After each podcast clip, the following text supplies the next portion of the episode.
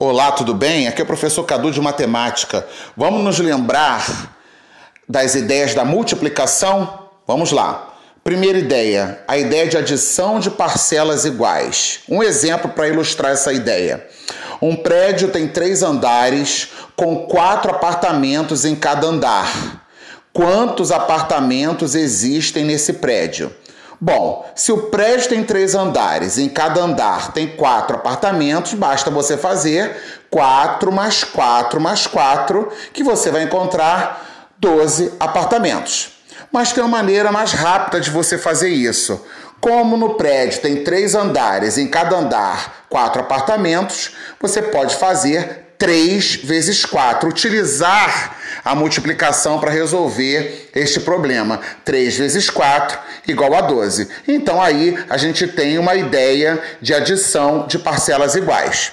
Uma outra ideia é a ideia de raciocínio combinatório. Para não ficar muito estranho esse nome, combinatório. Combinatório vem de combinação, não é? É o princípio multiplicativo, tá? Vamos lá para um probleminha para ilustrar essa ideia.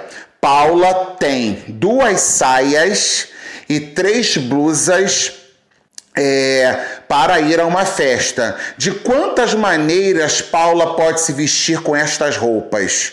Bom, se ela tem duas saias, vamos supor que seja uma saia branca e uma saia azul. E ela tem três blusas: uma blusa verde, uma blusa vermelha, uma blusa cinza. Então ela poderia ir com saia branca e blusa verde, saia branca e blusa vermelha, saia branca e blusa cinza, ou saia azul e blusa verde, saia azul e blusa vermelha, saia azul e blusa cinza. Concorda?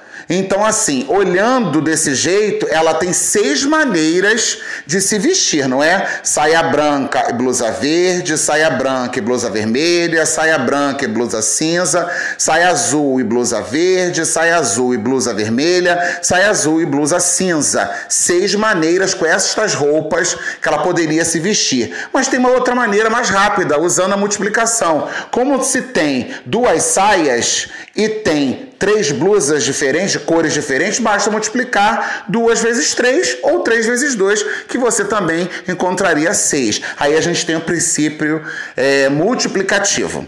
Temos também a ideia de formação retangular. Vou explicar por que, que o nome é formação retangular.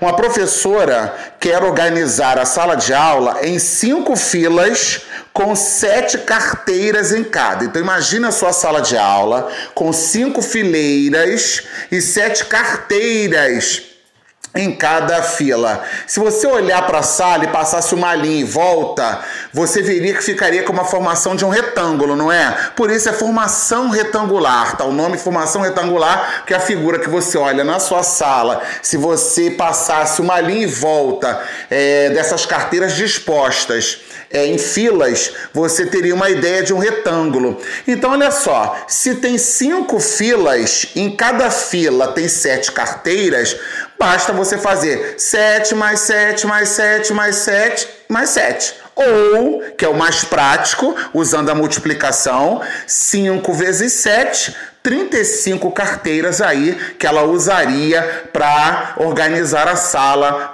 desta forma. Deu para entender? Aí a gente tem a ideia de formação retangular. Falando da divisão, eu vou dar uma dica para divisão. Toda vez que você for fazer uma conta de divisão, pense no verbo caber. Cadu, professor Cadu, como assim verbo caber? Vou dar um exemplo. 20 dividido por 5. Você vai lá, 20 dividido por 5, imagina a conta. Vamos botar o verbo caber aí. Quantos 5 cabem no 20? Se você for ver, você pode usar soma para fazer isso. Ó. 5 mais 5 deu 10. Então tenho dois 5 aí. Mais 5 deu 15. Três 5 aí. Mais 5 deu 20. Quatro 5. Então dentro do 20 cabem 4 5. Então 20 dividido por 5 é igual a 4. Vamos ver uma outra conta. 38 dividido por 12. Quantos 12 cabem no 38? Então vamos lá.